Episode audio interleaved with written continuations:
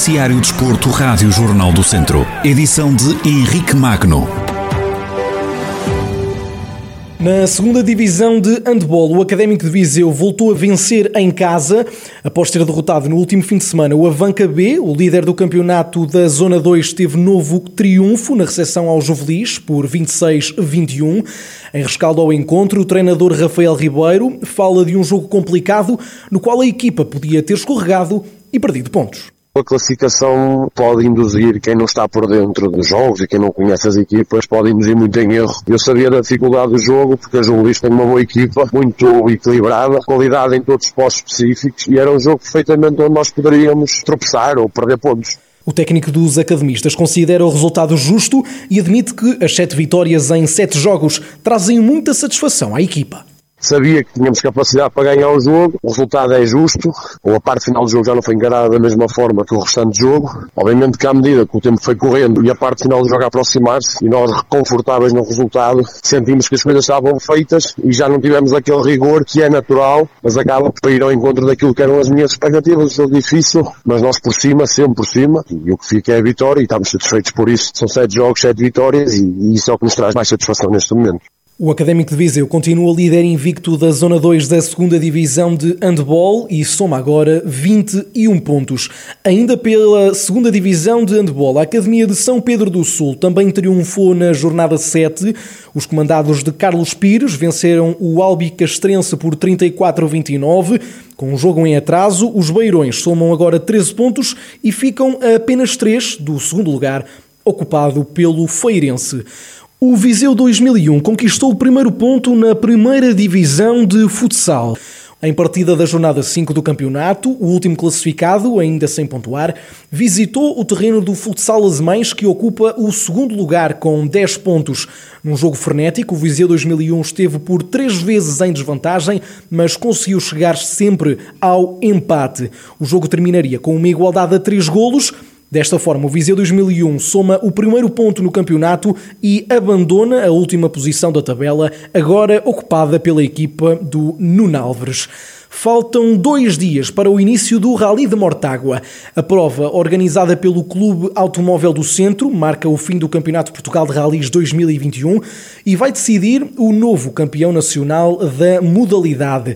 Em declarações ao Jornal do Centro, o diretor da prova, Luís Santos, falou das expectativas e ainda dos esforços que a organização está a ter para recuperar os troços afetados pelas chuvas dos últimos dias. Eu diria que as principais expectativas têm a ver com o traçado, que tem uma grande parte em zonas inéditas, do que nunca fizemos. Estamos a procurar, apesar deste temporal que se abateu neste fim de semana, os pisos estavam todos espetaculares, arranjados, temos ali um com uma zona, mas gostamos de arranjar que seja tanto um sucesso a esse nível. Também teremos o aliciante de se definir a equipe campeão nacional, que com certeza também ajudará a trazer mais público, Luís Santos, diretor da prova do Rally de Mortágua, ainda abordou as questões de segurança do evento e as vantagens de ter o público de regresso aos rallies realçar aquilo que o Clube Automóvel do Centro sempre procurou colocar nas suas provas, que é o máximo de segurança, tendo a intenção que também quando estamos a falar em segurança também em termos de segurança sanitária, então que as pessoas também saibam assistir ao espetáculo em segurança a esse nível. As organizações trabalham precisamente para poder dar uma prova mais interessante possível para o público e os pilotos, além do retorno publicitário que têm com isso, também em termos de motivação, penso que é completamente diferente fazer uma prova com o público.